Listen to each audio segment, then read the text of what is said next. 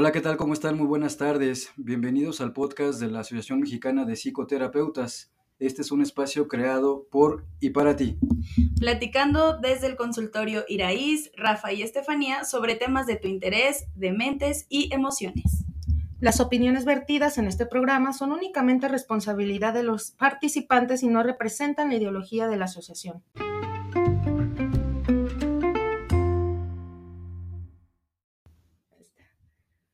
Hola, hola, muy buenos días, muy buenas tardes, muy buenas noches, en el momento en que nos estén escuchando. Les recuerdo mi nombre, yo soy Iraí Serrano y el día de hoy, en este nuevo episodio de la segunda temporada, me toca compartir el micrófono con una colega, muy buena colega. Ella es Josefina Mancilla, psicoterapeuta cognitivo-conductual, que el día de hoy nos trae un tema muy interesante que tiene que ver con la, con la autoestima. Hola José, ¿cómo estás? Muy bien, Iraí, es un gusto estar contigo en, en, este podcast. Muchísimas gracias. Mi pregunta, la primera pregunta de hoy sería, ¿por qué autoestima? Mira, considero que es un tema muy importante y casi, casi básico. Digo, nosotros que trabajamos ambas en, en consultorio, eh, sabemos que es un tema que sí o sí sale en algún momento. A veces los pacientes eh, llegan por un tema, pero uh -huh. si le vamos buscando, pues a veces encontramos que, que, tiene que ver con la autoestima. Entonces, de alguna manera es, es un tema que además nunca es tarde para trabajarlo claro. y que podemos eh, empezar como a entender de qué se trata esto de de, la autoestima. Claro. Entonces, eh, esta parte que tú mencionas creo que es muy importante porque generalmente, como dices, vienen con un tema y resulta que es otro, ¿no? De fondo. Uh -huh. Pero para ir comprendiendo mejor este tema, ¿me pudieras platicar un poquito sobre el concepto?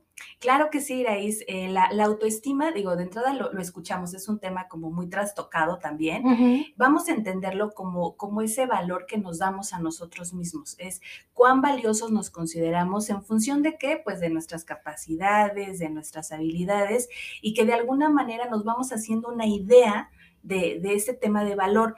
Fíjate que eh, algo que, que, yo me di cuenta ya, eh, incluso en, en un trabajo personal, de eh, cómo a veces sin darnos cuenta vamos depositando este valor en función de, de una calificación en la escuela, uh -huh. ¿no? De un 10, de estar en un cuadro de honor, más adelante de tener una carrera, un, un, lo que se le llama un buen trabajo. Eh, o sea, vamos como, como depositando sin querer, sin darnos cuenta ese valor nuestro en algo eh, totalmente externo. Y, y el planteamiento que, que yo les quiero compartir va más bien al revés, es decir, que eh, plantearnos que todos tenemos un, valor, ¿no? Existe una valía personal por el simple hecho de existir, que realmente si nosotros nos, valoramos sea en función de lo que nosotros reconocemos que tenemos, de nuestras capacidades, fortalezas, habilidades, más que del hecho de si conseguí un buen trabajo, si eh, tengo la familia que deseo, más, más que lo material, más bien hacia lo interno. Y, y esta parte de, de reconocernos, de, de, evaluar cómo nos sentimos, tiene que ver mucho con el amor propio, uh -huh. porque en función de, de, identificar cuánto me valoro, también va de la mano el cómo me aprecio. O sea, qué tanto me, me doy cariño, qué tanto, o cómo me hablo, por ejemplo, que son elementos claves cuando hablamos de, de la autoestima. Claro, pero a mí me lleva a cuestionarme un poquito esta parte, ¿de dónde viene esta, esta, este pensamiento o esta conducta hacia nosotros, ¿no? El depositarlo hacia afuera, pero ¿por qué no hacia adentro? Desde las figuras primarias, ¿no? ¿Quién nos claro. enseña a trabajar esta parte muy nuestra que es hacia el yo? de cuánto me amo, qué es lo que represento para mí mismo, ¿no? Y qué concepto tengo de mí mismo, que es por lo que yo entiendo que tú nos estás platicando, y que finalmente el en algún momento escuchar, este, por ejemplo, la parte de ser bonito o ser feo, o qué significa eso para mí, ¿no? O por qué yo me estoy calificando respecto, por ejemplo, la, la escuela o un trabajo, qué, qué tanta este, eh, capacidad tengo ante alguna situación o para resolver algo. ¿Qué pasa cuando no lo hago? Entonces nosotros nos vemos, este, nos ponemos tristes, mermamos nuestra autoestima precisamente. Ese valor que, nos damos. Y es que además, esto que, que comentas, Iraís, es como también el punto de partida porque entendamos que la autoestima se forma en nuestros primeros años de vida. y esto depende mucho de las personas, en este caso los papás o los cuidadores, quienes están a cargo de la niña o el niño, que de alguna forma a través de sus actitudes, sus gestos, sus conductas, eh, van, van a ir eh, sembrando como esta idea de la autoestima en, ese pequeñito o pequeñita. Incluso eh, si, por ejemplo, nosotras como, como niñas recibimos dosis, llamémosle de aprobación o de desaprobación o de, o de afecto o no, por supuesto que eso va a influir muchísimo en este concepto que vamos a ir dando. ¿Cuántas veces, y no sé si a ti te tocó ir ahí, que eh, pues te, te evaluaran de alguna manera eh, o te dieran este valor por eso, por una calificación. Sí, por supuesto. Y, bueno, hay, hay, papás que sin saberlo, pues empiezan a lo mejor a comparar a, sus hijos, o si no, con el amiguito o con el primo. Y esto que va generando, pues precisamente que vayamos como depositando, como bien decías, en la parte externa, todo este valor que simplemente saques un 10, saques un 6 o saques lo que saques, vales, independientemente de, y creo que ahí es donde, donde a veces se va desvirtuando este concepto que vamos construyendo desde nuestros primeros años de vida. Claro, lo que esperan de nosotros, ¿no? Claro. Se me figura como esta parte del experimento. Somos un experimento de los papás y si no resulta como ellos quieren, entonces algo está mal. Y crecemos con ese concepto, ¿no? Pareciera eh, broma, pero sí es como esta parte en donde pequeños Frankenstein chiquititos, en donde nos van formando. Y en esa formación, pues sí estamos, este, eh, como consensuados o como, no, no es consensuados, estamos como, mm, ¿cómo se pudiera decir? Este, mm, determinados por el pensamiento de un otro, ¿no? Y al final son esas expectativas que se alcanzan o no se alcanzan, pero que después ya las hacemos nuestras y que al final si nosotros no llegamos a ese punto, entonces ya pensamos que algo no funciona bien en nosotros. Exacto, ¿no? O sea que a lo mejor tenemos eh, algún defecto, algo de, fábrica, ¿no? Incluso. Y que de alguna forma también entendamos que, que nuestros padres hicieron su mejor esfuerzo con lo que pudieron, con lo que tuvieron. Nuestros padres también, por supuesto, tienen su propia historia y, y, eso indudablemente también va marcando en el cómo voy a criar a mis hijos, ¿no? Y a la vez sus hijos a sus hijos y así, ¿no? A veces eh, vemos en, en, consulta como un, un tema, digámoslo así, es, es generacional. ¿No? Porque la forma en cómo se está comportando esta persona tiene que ver con cómo se comportaban sus padres y probablemente sus abuelos.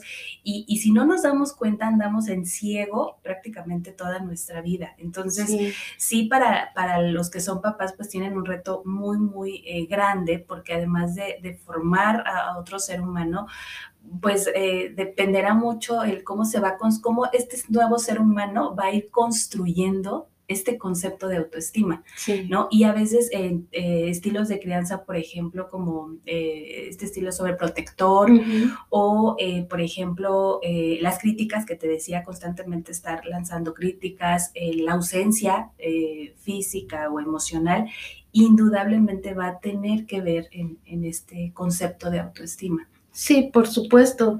Y sobre todo esta parte que mencionas, ¿no? De los papás que hacen lo que pueden con lo que tienen, por supuesto. Pero, ¿qué pasa, por ejemplo, eh, cuando nos dicen una cosa y actúan otra, ¿no? Eh, desde esta parte del ejemplo, en donde a lo mejor mamá, en este, supongamos que mamá ya hizo conciencia de lo que, de sus áreas de oportunidad, ¿no? Y trata que hacia sus hijos no sea así. Pero ¿qué pasa cuando lo hago?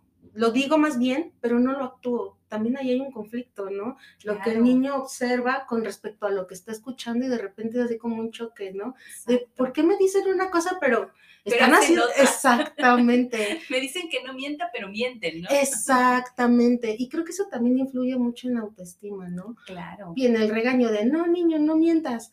Bueno, pero te escuché mentirle a fulanito de tal. No, pero yo soy tu mamá, ¿no? Yo sé por qué lo hago. que yo lo digo.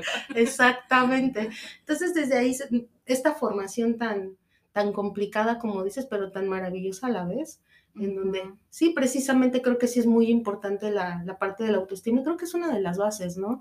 Para el ser humano. Indudablemente, porque como te decía al inicio, nunca es tarde para trabajarla y a veces nos damos cuenta, eh, pues, no sé, a los 20, a los 30, a lo mejor a los 40 o 50 años, realmente creo que lo, importante es darnos cuenta que tenemos que trabajar, incluso eh, algunas eh, pautas, incluso de cómo darme cuenta que, que a lo mejor tengo que trabajar ese tema.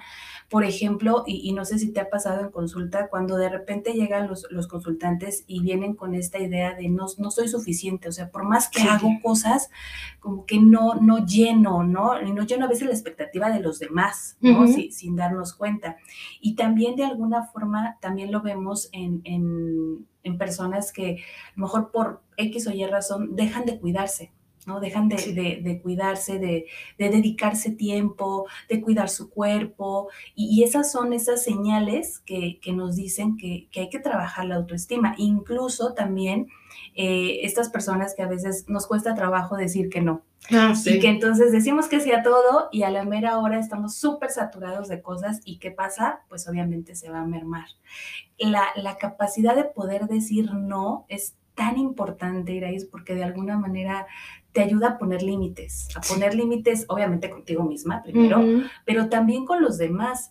Y sobre todo en el ámbito laboral, digo, yo eh, estuve trabajando 10, 15 años más o menos en, empresa y me tocó verlo muchísimo. O sea, si tú no decías que no, pues espérate a lo, todo lo que te, iba a, te iban a asignar. Entonces, a veces el no poder decir no, el no aprender a decirlo, también va a ser un reflejo de que algo está pasando con nuestra autoestima. Claro. E incluso también, miría como al otro lado, eh, hay personas que, que, maltratan, ¿no? Y que necesitan, veámoslo así, como pasar por encima de, de otros para, para, sentirse bien, para, para, poder lograr algo.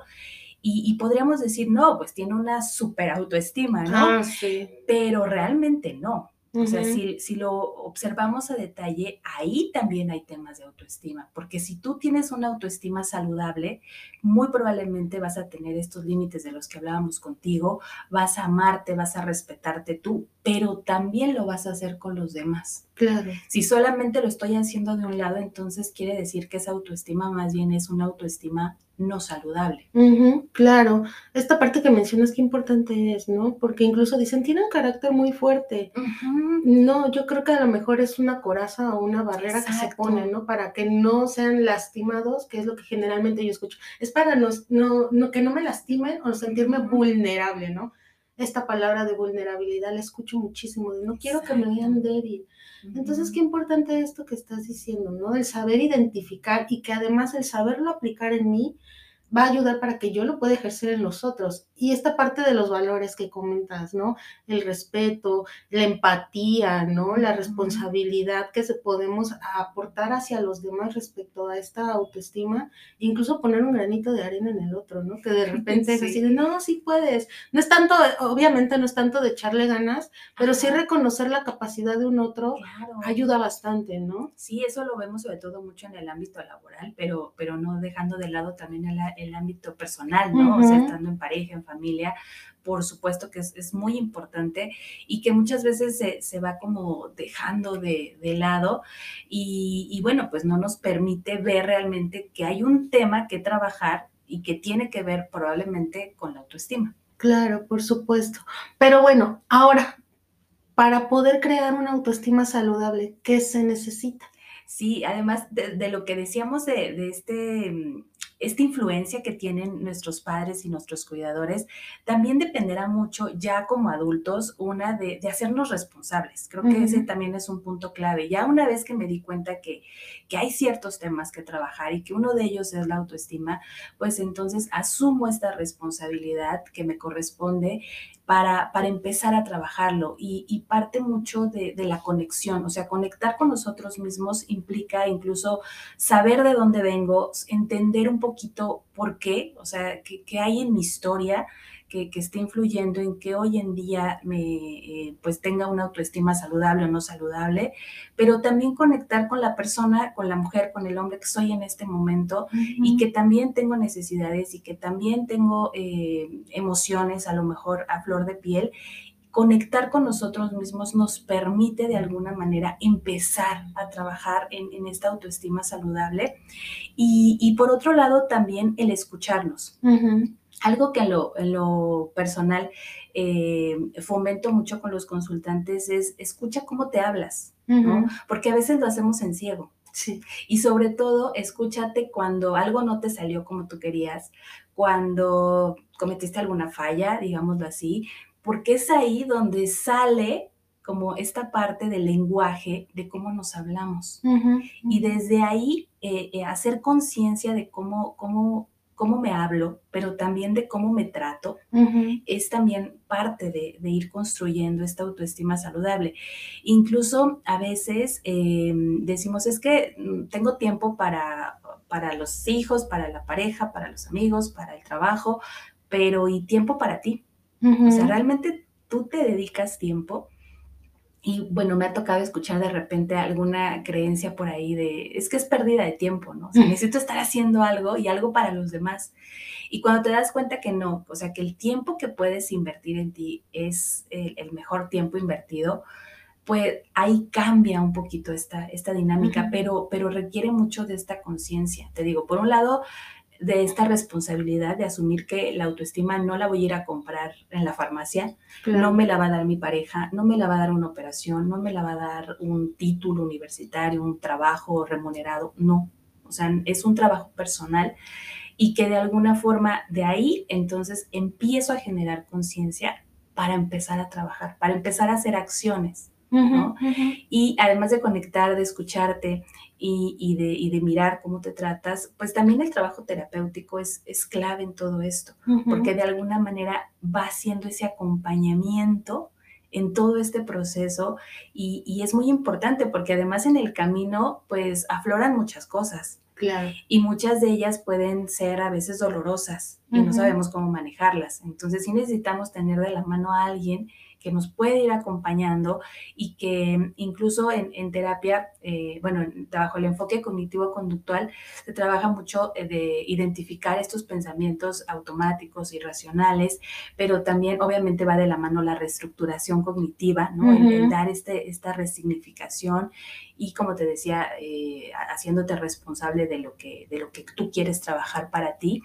Y em, conforme a eso, vamos entonces eh, estableciendo como pautas, ¿no? Eh, comunicación asertiva, por ejemplo, ¿no? que de alguna forma te permite aprender y a desarrollar esa habilidad que a lo mejor en este momento no la tengo todavía y por eso digo a todo que, que, sí, ¿no?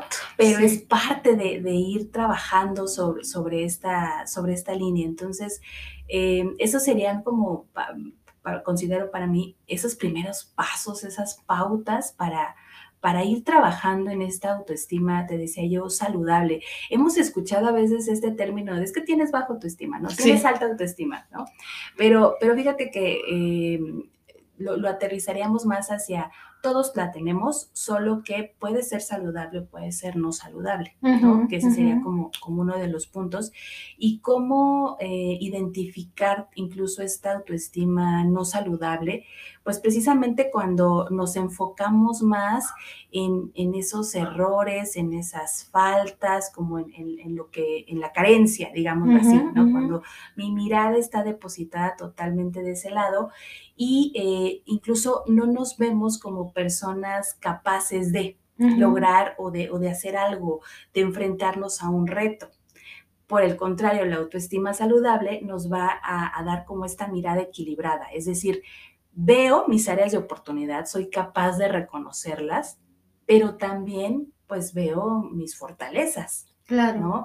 Es como por ejemplo, digo, yo no sé si tú, tú cocinas, Iraís, yo en lo particular no, no me voy a, este, a balconear aquí, pero bueno, el punto es que si, si te dijeran, eh, Iraís, vas a hacer un pastel, ¿no? Y dices, no tengo ni idea porque ni me he metido a la cocina, no, no sé, pero me creo capaz. ¿No? Sé que si lo, si lo intento lo voy a hacer. Eso habla precisamente de ese camino hacia la autoestima saludable, ¿no? que puedo nunca haberlo hecho, pero, pero me aviento y, lo hago, ¿no? y, a veces vemos en el ámbito laboral que, hay personas que, les ofrecen a lo mejor un puesto más alto con otro tipo de responsabilidades y dicen no. No porque, ¿qué tal que no puedo? Claro. Y esta parte que dices, ¿no? El miedo, que de repente se va generando. Pero eh, muchas veces vemos el miedo como si nos detuviera, ¿no? No porque tengo miedo y entonces no lo hago.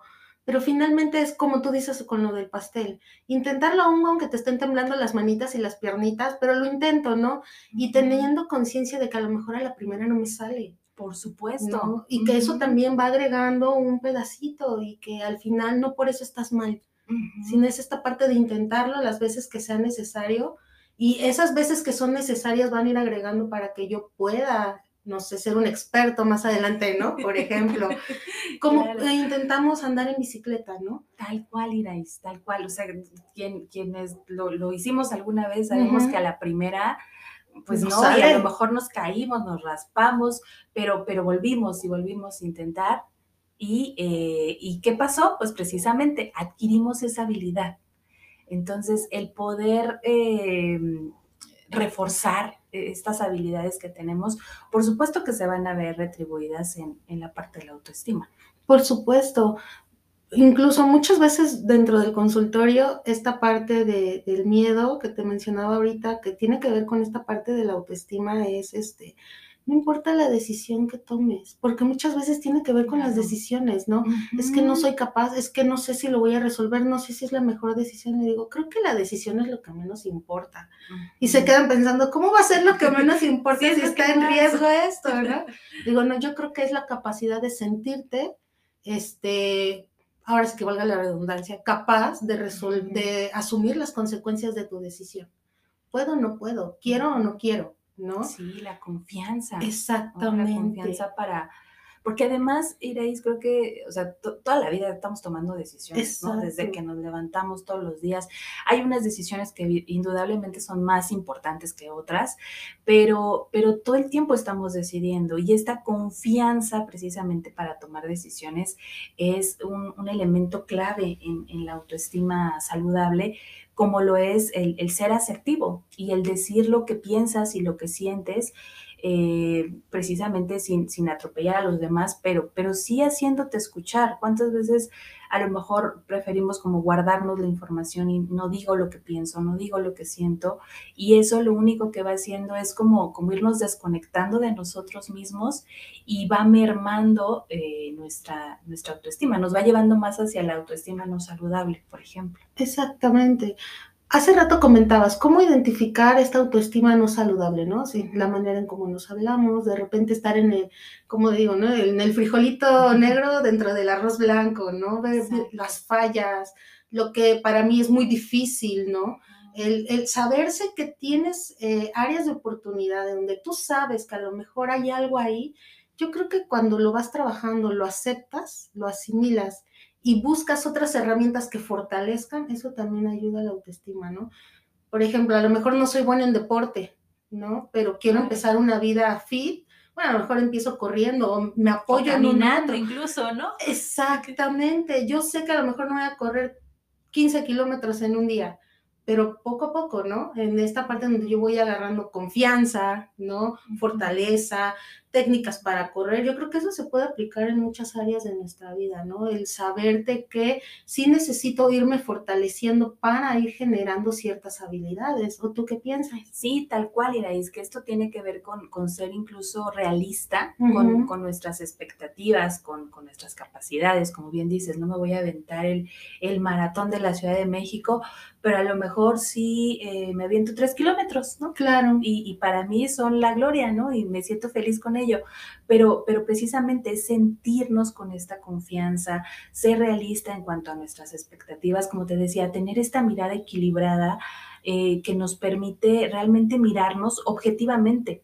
Y, no perder de vista que somos personas falibles. O sea, al final, y tú lo decías muy bien, no se trata de que a la primera te va a salir bien y todo esté padrísimo. Si te sale, qué bueno, pero si no, pues no pasa nada. O sea, lo vuelves a intentar y lo vuelves a intentar las veces que sea necesario.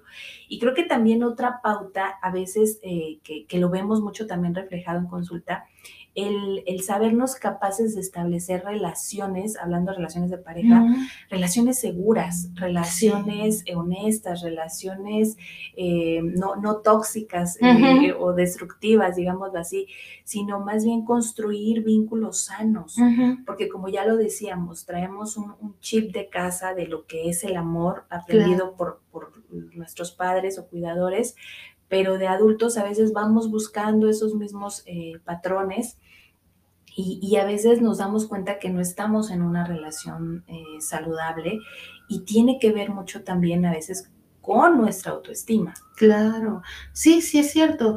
Eh, incluso a lo mejor no es una relación negativa, pero a lo mejor no te sientes a gusto por algo y no lo logras identificar, ¿no? ¿De qué está pasando conmigo si se supone que es el, la mujer o el hombre perfecto, ¿no? Mm, hace, dice, me demuestra amor, bla, bla, bla, pero ¿qué está pasando?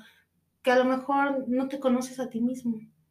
¿Qué estás buscando? ¿Qué necesitas? ¿Cómo quieres que te lo demuestren, no? Y eso también va afectando la autoestima. El no saber qué quiero. ¿Qué quiero? Sí, claro. Y, es eh, saberlo parte de, de ese autoconocimiento. Eh, en un ratito te, platicaré, bueno, les platicaré sobre, sobre el taller de autoestima, pero parte mucho de este autoconocimiento. O sea, tú no puedes valorar o querer a algo o a alguien a quien no conoces. Y muchas veces no nos conocemos a nosotros mismos. Y eso es un punto de partida. Si yo me conozco, va a ser mucho más probable que entonces me, demuestre este afecto, eh, identifique mis, lo, valioso que soy, las cualidades, defectos, todo esto que, de lo que hablábamos. Claro, pues la misma palabra lo dice, ¿no? Autoestima. Es esta parte en donde nosotros nos confortamos y no necesitamos de un otro, ¿no? Que sí está padre que un otro lo haga, digo, sí. estamos y vivimos con la otredad, pero también hacia nosotros poderlo aplicar, ¿no? Esta parte de ser conscientes de uno mismo, de este, de, de, este amor, como tú decías, ¿no? Este amor propio, esta parte en donde nos consideramos, nos apapachamos y decimos, ok, está bien, ¿no? E, e, está bien como eres. Y si algo no te gusta, cámbialo. cámbialo. ¿No? No es fácil. Claro, suena muy fácil.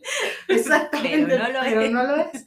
Pero cuando estás convencido, convencida de, de que algo, dices, bueno, es que esto realmente ya no me agrada, ya no me funciona, lo cambio, ¿no? Y el hecho de verte cómo has evolucionado, cómo le agrega tu autoestima saludable. Claro, o sea, porque realmente te das cuenta, uno, como decíamos, que no pasa nada si la riegas, pero también conforme vas mirando lo que, lo que sí estás haciendo, lo que sí estás trabajando, haciendo esos cambios, como decíamos, de, lo que no te gusta, pues la, autoestima se va moviendo más hacia el lado saludable y por supuesto que se siente bien, porque te vas conectando contigo misma y contigo mismo. Entonces, es, es un trabajo que, ya lo decíamos, no es sencillo, no es de de, un día para otro, pero que si vamos sumando eh, esfuerzos, trabajo personal, por supuesto que lo vamos a, conseguir. Claro, entonces es ver primero, como tú decías al principio, la mirada hacia nosotros para poder después observar a un otro, ¿no? Exacto. Sin juicios. Además, Sí, sí, sí, sí, porque realmente cuando mm, nos damos cuenta cómo nos estamos tratando y muchas veces nos damos cuenta que tiene que ver con mucha crítica, ¿no? El juicio de valor y, poder mirarnos, te decía yo, objetivamente, sin, sin, este, sin este juicio, sin esta crítica constante, va a ser mucho más fácil. Que no es sencillo si, si traemos como esta dinámica, ¿no? Si, si a lo mejor desde pequeños nos, eh, nos criticaban algún aspecto de, nuestro físico incluso, pues después ya no necesito que alguien me lo diga, o sea, yo solita me doy cuerda y empiezo a, hacer este juicio de valor y parar eh, eh, esto permite precisamente irme hacia, hacia una autoestima saludable. Sí, claro, esa vocecita introyectada de la primera figura de amor, así como que muy potente, Y de repente para sacártelas así de, ¿y ahora qué hago con esto si es lo que yo conozco, no? Exacto. Porque muchos de mis pacientes, por ejemplo, dentro de la consulta dicen, es que no sé cómo cambiarlo, es que se supone que eso es normal, es que se supone que esa es mi realidad, ¿no? Sí, y qué difícil es eh, eh, quitarte esos constructos porque finalmente discriminamos. Yo me voy a lo conocido, ¿no? Sí, al camino ya conocido. Nos, nos da miedito, ¿no? Irnos a un camino diferente, porque no sé cómo hacerlo. Exactamente. Entonces, desde, ahí es miedo, con permiso, sí lo tengo, pero me atrevo a hacerlo, ¿no? Entonces, desde ahí es ir forjando.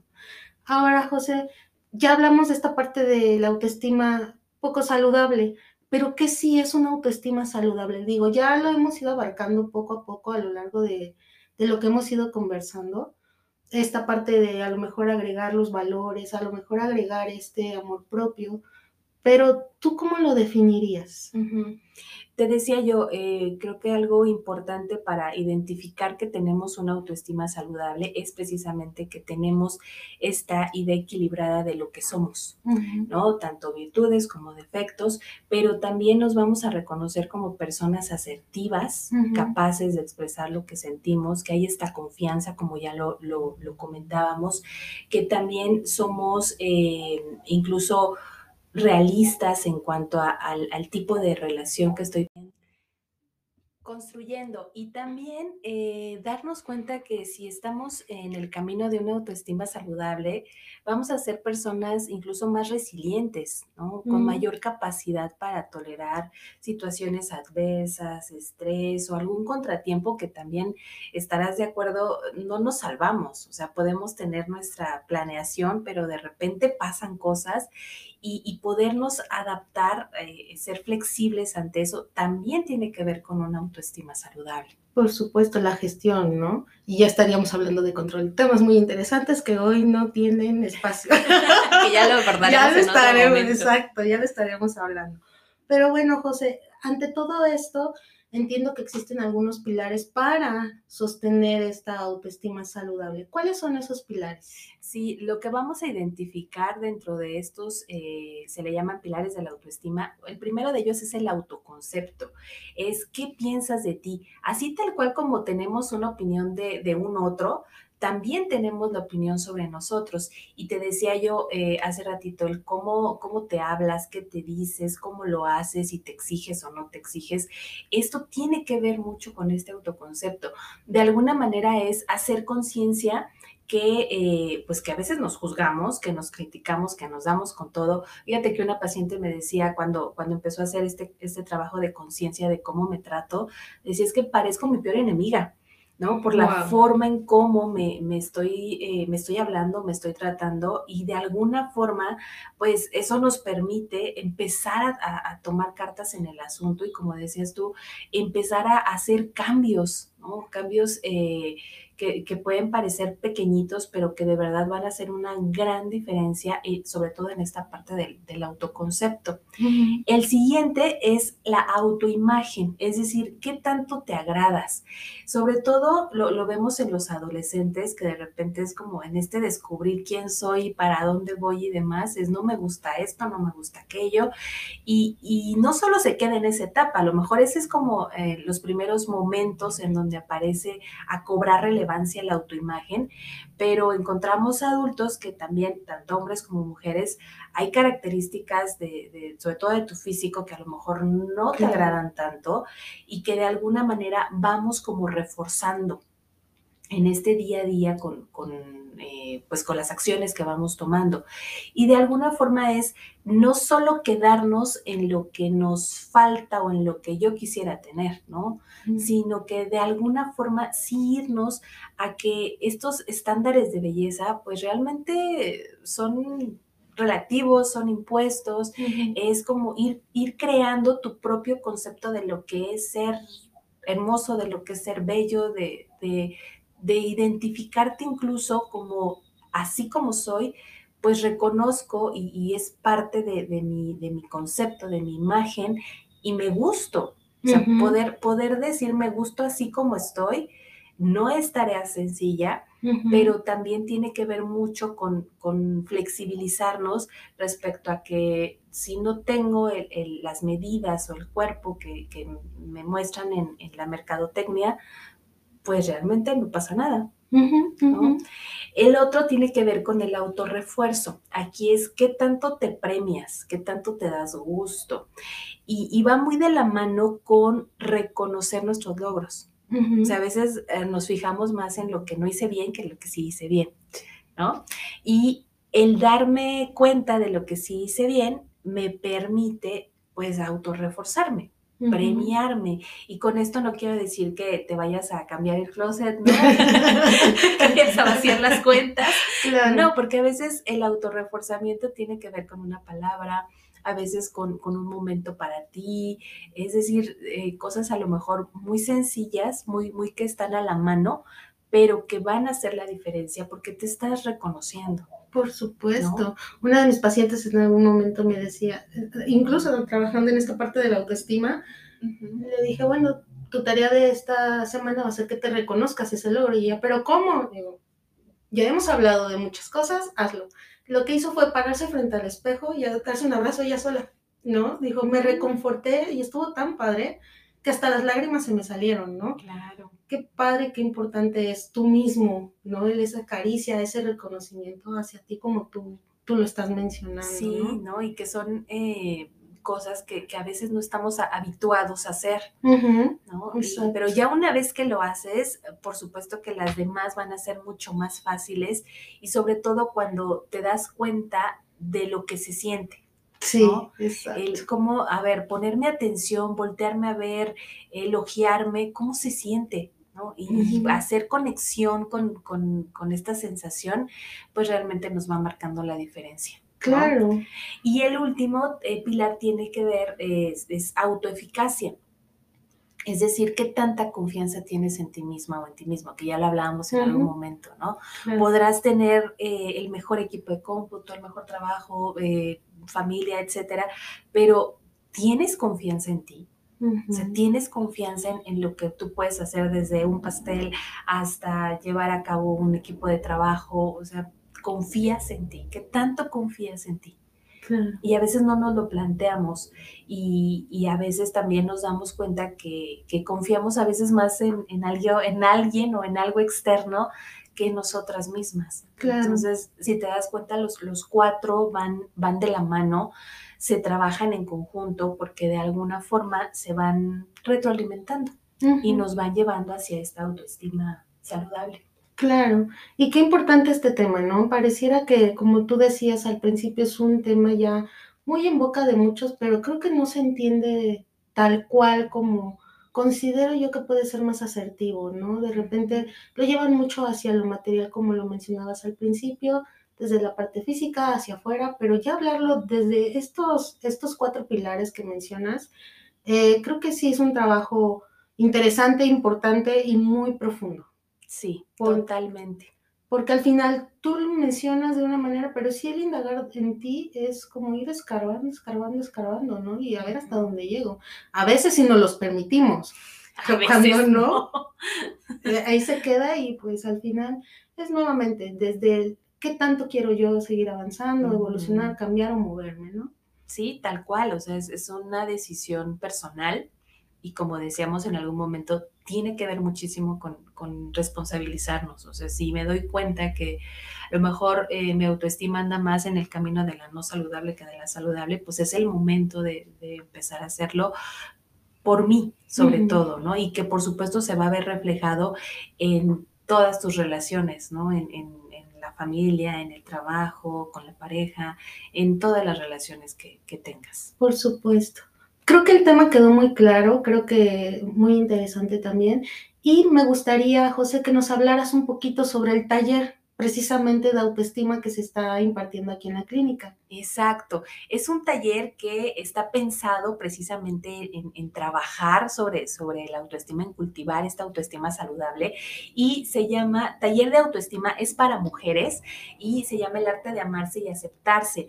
Eh, es un taller que eh, está eh, pensado con no solo la parte teórica, es un curso taller, es decir, sí va a haber información, un poquito eh, profundizando estos elementos que ahorita platicamos aquí, pero sobre todo ejercicios, es decir, práctica eh, que nos lleva precisamente a conectar. Yo te decía hace rato, el autoconocimiento es clave. Entonces, desde ahí vamos adoptando como todo este tipo de, de actividades vivenciales para poder llevarte a este autoconocimiento e ir cultivando eh, esta, esta, autoestima saludable.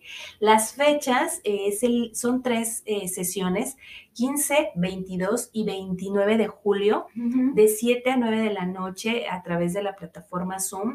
Y como te decía ahorita, en cada una de las sesiones va a haber ejercicios prácticos orientados precisamente a fortalecer esta confianza, esta seguridad y este amor propio. Y también a las participantes se les envía previamente un, manual digital precisamente para poder ir de la mano con, lo que vamos viendo en las sesiones.